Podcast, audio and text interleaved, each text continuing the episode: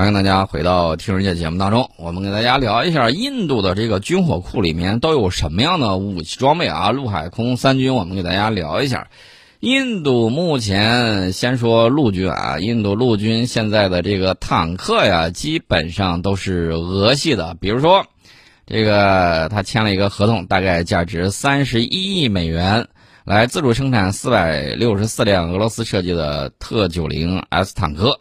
这个除了这个之外，大家也看到了，印度陆军坦克部队的主力就是俄制的特七二 M 一和这个特九零 S 坦克。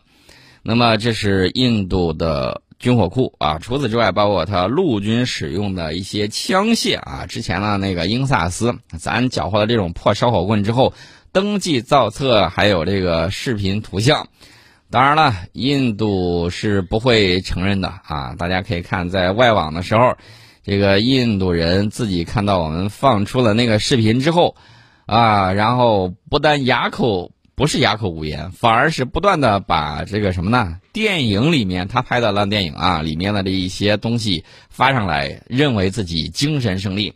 阿 Q 现在投胎到了印度了吗？怎么所有的印度人都这么富有阿 Q 精神呢？这个我就不太了解啊。这是他那边的这个情况。呃，英萨斯这个烂步枪不咋地，大家也都知道，在和巴基斯坦对抗的时候，那个弹匣真的是一碰就碎啊，一捏就扁，这种情况多的太多了。呃，至于说出现单打连的这种情况也有啊，咱就不讲了。还有什么枪油飞到这个人家眼里头的，还有这个什么这个附近黄崩出来了，咱就不多说了。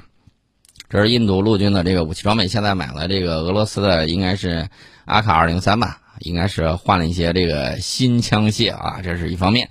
那么它的这个防空军使用的这个武器啊，S 四百咱都不用说了吧？现在印度正在全力推进 S 四百系统的这个投产，并补充说，首批 S 四百系统交付将于二零二一年秋季开始，二零二三年初完成，也就是最近开始的。然后呢，跨度也有这么两三个年头。那至于说它的空军啊，这个空军里头，大家可以盘点一下。空空军里头太多了，现在印度空军有六百六十七架固定翼战斗机啊，然后呢，有百分之七十一的战机都是来自俄罗斯，有苏三零，有米格二十一，有米格二十九战斗机，而且印度空军所有的六架加油机也都是俄制的 E 二七十八加油机，这是印度空军。那除此之外呢？印度海军这就更不用多说了。那个维克拉玛蒂亚号本来就是买的买俄罗斯的那个二手航母舰载机，也是俄罗斯制造或者是俄方授权在印度本土生产的，就是那个米格二十九 K。那除了这个之外，大家还记得不记得印度海军唯一一艘核动力潜艇啊，从俄罗斯租来的？其他十四艘潜艇有八艘是俄罗斯的基洛级，那个攻击型潜艇后来他不知道玩坏了还是怎么着。然后给人家送回去了，呃，可能是在玩坏之前还给了这个俄罗斯。那除此之外还有什么呢？还有这个导弹驱逐舰，十艘导弹驱逐舰，大家一看，哟，这看着跟那个俄罗斯的好像一模一样。没错，有四艘来自俄罗斯，十七艘护卫舰里面有六艘是俄罗斯制造。啊，这就是印度陆海空三军，包括这个防空部队使用的武器装备。那么这个时候，美国媒体蹦出来讲是什么意思呢？他的意思大概有两个啊，第一个意思就是，你看，你离开俄罗斯的武器装备，你是没有办法有效运作的。换句话说，就是你看能不能买我一点啊？这个哥俩好啊，六六六啊，我的武器你买一手啊，大概就是这个意思。那除此之外还有什么意思呢？美国媒体啊，一般喜欢杀人诛心，大家也都知道，春秋笔法讲的是不是事实？是事实。但是他的意思是什么呢？你看见没有？这个中印对抗，然后呢，印度使用的是俄罗斯武器，你们中国人怎么看呢？啊，他有这种暗戳戳的这个意思在里头。首先，我给大家讲啊，国际关系是不掺杂人的感情的。为什么要这么讲呢？因为这个丛林法则啊，不允许你去掺杂感情。真理就在大炮射程范围之内，导弹是衡量啊这个国土面积的典型代表。啊，这个大家的也也看得很清楚，别国有别国的国家利益，我们有我国的国家利益啊。这个里头讲就是国际关系，讲的就是国与国之间的这种利益关系啊，跟利益矛盾。这个大家要给大家说清楚。我们在这个里面，我一直在跟大家讲，我们不排斥，就个人啊，不排斥跟世界上任何对我们友好的这个国家的这个人民交朋友啊。我还鼓励大家多去交这些朋友。但是呢，大家也看到，他这个一个国家的统治集团呢，它代表的这个利益啊，跟普通老百姓呢之间的这种友情啊，完全两码子事儿。所以说呢，大家不要把此混为一谈。该讲这个。国与国利益的时候，你就在此范围之内讲国与国之间的利益；然后呢，该讲这个人民之间的这种感情友谊的时候，你讲这个感情和友谊，不要掺杂国家利益的这个问题。啊，这个在讨论这个问题的时候，记我的印象中是这个样子。但是如果说当我们的国家利益受到损害的时候，那不好意思啊，这个该怎么样就怎么样。这是顺便给大家提了一句，这个印度呢最近造这个。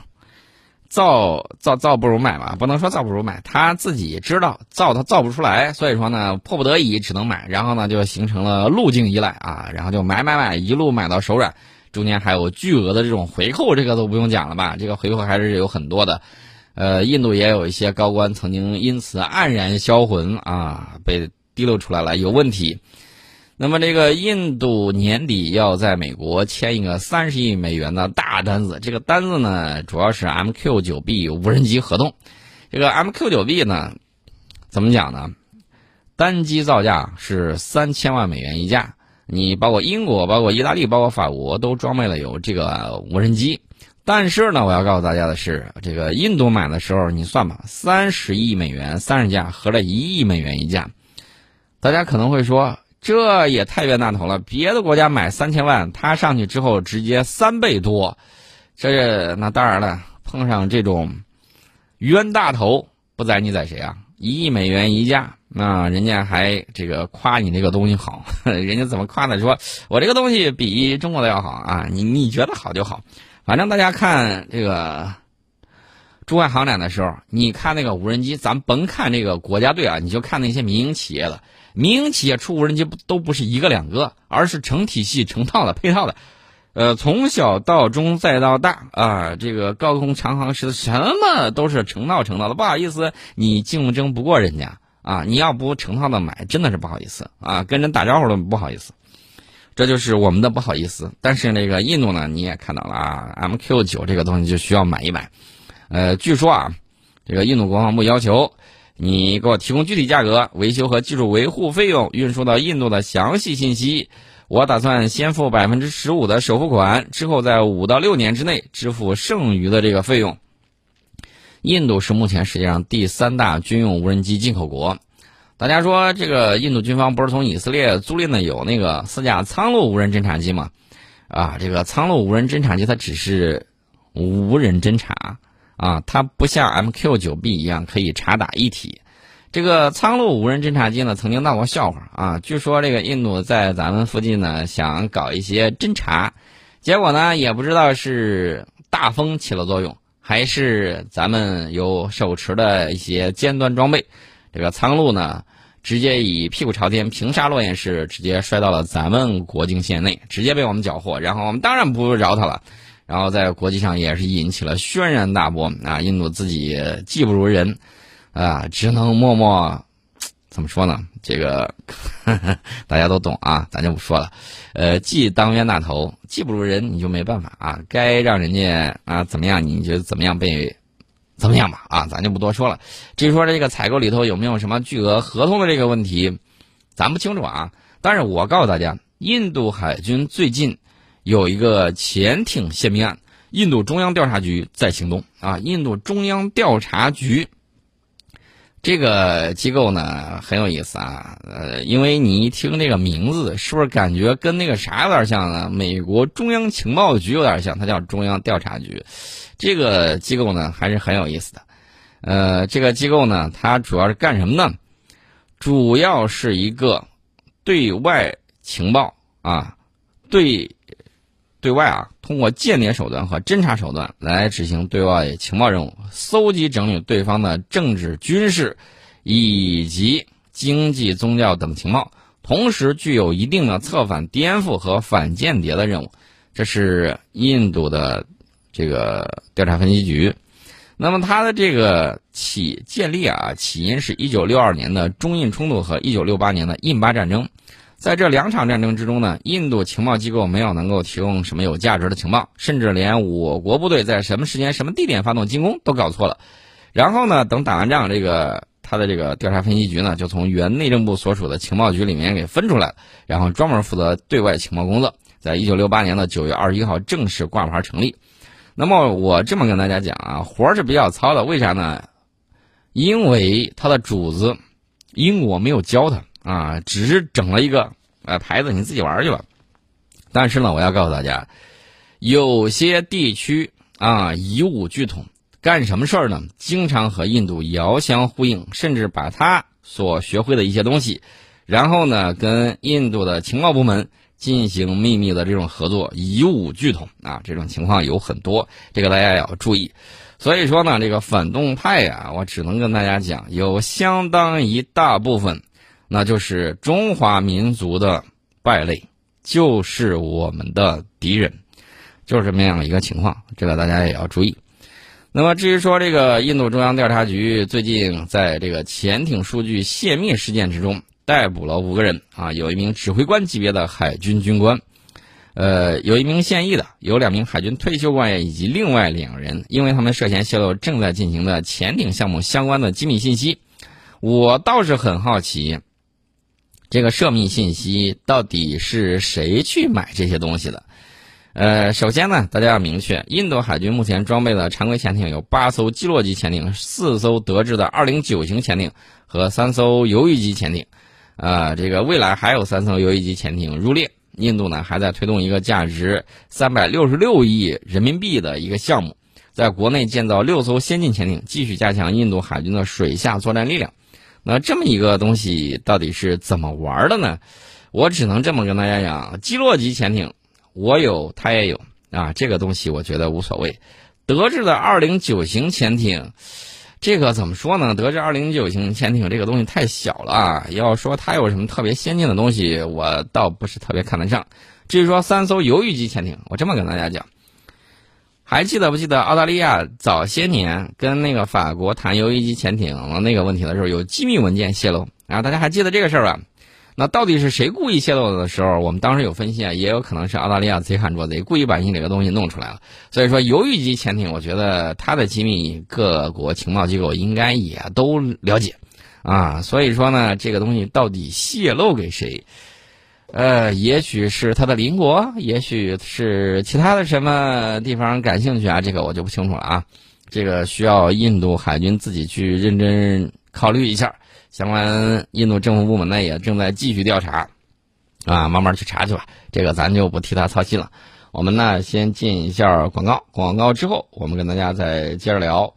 欢迎大家回到听人家节目当中啊，这个顺便呢再给大家聊一下印度真正比较有威慑力、有一定威慑力的大国重器，就是印度的烈火五导弹啊，终于这个搞了一个测试啊，十月二十七号的时候呢晚上。然后试射了烈火五型导弹，然后半夜三更发导弹，到底是怎么个意思呢？弹道导弹呢啊，这个必须具备全天候发射能力啊，晚上也行啊，下雨也在发射，常温条件下也能发射，啊，昼间进行发射实验呢，便于操纵把关。然然后呢，这个晚上发射那肯定是有它的军方用户参与啊，这样做是更接近实战条件。力图达成作战行动的隐蔽性和突然性，也是为了让印度军队呢尽早了解武器性能和操作要领。那在这一点上，我们可以说，印度的烈火五导弹具备了一定程度的这种能力，啊，这是他现在搞这个导弹，啊，至于说他这个多弹头，多弹头他自己吹了，说我可以携带多弹头，啊，多枚核弹头。但是呢，大家注意啊，这个烈火五实验其实是没有测试这个多弹头技术的。这个烈火五呢，是印度首个采用三级固体燃料发动机推进的这个导弹，长度呢大概是十七米，直径大概是两米，重量呢大概是五十吨。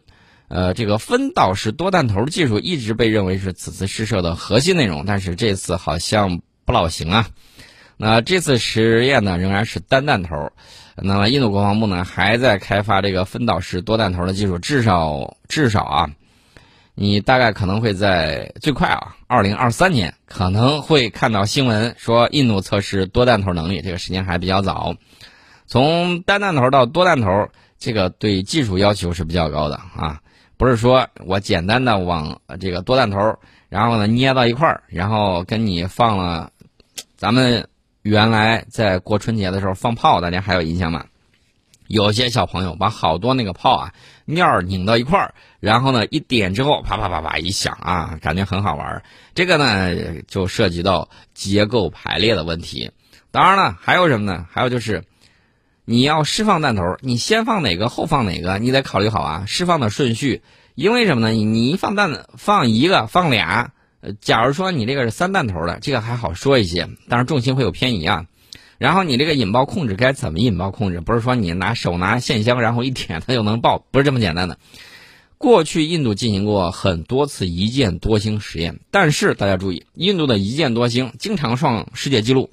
那我也给大家讲过，经常是把这个土豆，呃，卷心菜大小的这种卫星，然后一下扔上去了。像这种上去之后就跟喝醉酒一样东倒西歪的，这种没多大用处啊。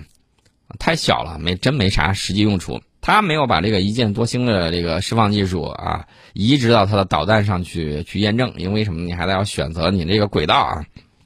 其实呢，并没有实际掌握多弹头技术。任何一个掌握多弹头技术的国家，必须要进行实弹发射实验。那么，印度要实现这个目标，可能还有一条很长很长的路要走啊。这个路漫漫其修远兮。啊，印度将上下求索。至于说什么时候是个头儿，嗯，再再想想看吧。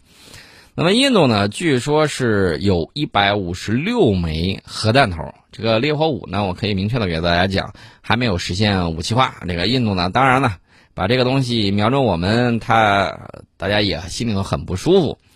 印度除了烈火五之外，将来还要开发烈火六啊。他号称这个烈火五就是洲际弹道导弹。啊，这个我不太承认啊。原因很简单，因为这个射程是摆在那儿了。它的烈火六射程是要达到一万千米啊，这个烈火五呢只有五千千米，烈火四是四千千米，烈火三是三千千米，烈火二是两千千米啊。大家说烈火一我知道肯定是一千千米啊，不好意思，烈火七烈火一是七百千米，没有一千千米。这个印度呢，这个怎么讲呢？我只能这么跟大家说。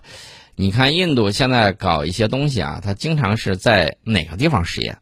它每次发射都是在有一个固定的小岛之上。啊，这个是阿布杜尔卡拉姆岛导弹试验基地，在印度东部的奥里萨邦海岸，距离新德里大概是一千三百多千米。啊，是印度主要的导弹试射场，拥有两个发射阵位，均采用机动露天发射方式。岛上没有连接大陆的桥梁，火箭设备和人员主要通过专用码头和直升机，呃，着陆场去到达。岛上有公路和铁路网络连接它重要的终端支持设施，进行火箭装配和发射活动。我想给大家说的这个意思是什么呢？就是它这个地方啊，只有这么一样。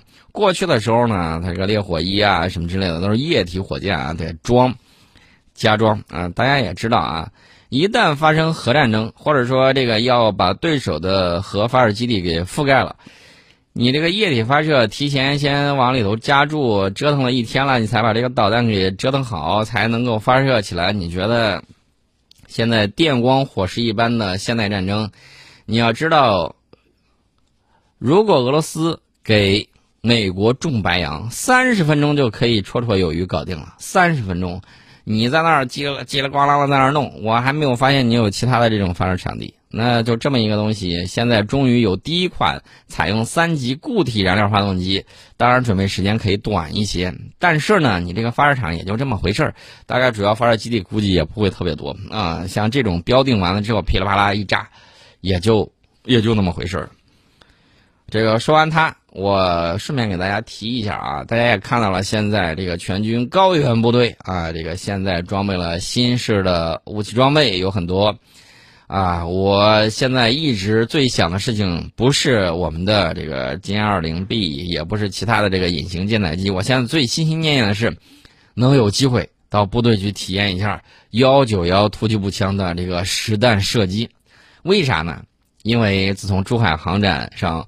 我霸着那个枪玩了一个多小时之后，做梦都梦见它啊！因为这个东西拿在手里，实在是一把艺术品呐，感觉那是相当的棒啊。呃，说到这个，扯话题有点远啊。说到这个高原部队，其实有个很重要一点，大家都知道，高海拔高原地区有一项东西很重要，除了这个防寒之外，有一样东西非常重要，供氧。因为高海拔地区这个氧气含量低，对吧？比平原要低得多。如果说单兵制氧有了大幅度的提升，大家可以想象，我们单兵作战能力会有大量的这种提高。那么去年以来呢，中央军委后勤保障部先后为高原官兵配发了单兵便携式氧气瓶、便携式制氧机、固态氧发生器等单兵制氧供氧器材，高原氧气供应保障逐步实现从平时到战时、从营区到野外、从固定到机动三个转变。更好的服务和保障部队战斗力提升，所以说呢，无论是激光打印，还是双面打印，还是多面打印，还是其他的什么什么打印，我们都可以完成。今天呢，我们先给大家聊到这里。